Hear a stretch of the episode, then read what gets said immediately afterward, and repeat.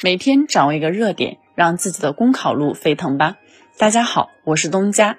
今天分享的背诵热点是：家长放任熊孩子闹高铁，值得深思。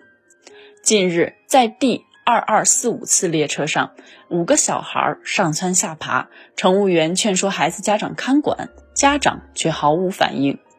高铁车厢属于公共场所，乘客必须遵守秩序规范。在公共场所吵闹，不仅会影响到周围的人，还妨碍了正常的公共秩序。此外，对小朋友们而言，在车厢内乱爬、攀越，安全隐患同样凸显。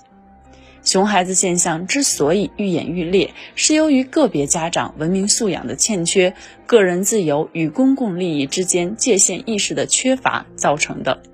同时，家长的大撒把式监护也会导致孩子养成自由散漫的不好习惯。拒绝熊孩子需要硬件，也要有软件。第一，完善法律法规，加大惩处力度。面对扰乱公共秩序等违法行为的孩子，要依法对孩子的监护人进行处罚，避免部分家长试图拿孩子少不更事作为违法违规的挡箭牌。第二，强化宣传教育，提升文明素养，既要引导家长树立科学文明的育儿观念，又要进一步加强学校德育工作，共同助力未成年人从小养成良好的文明习惯。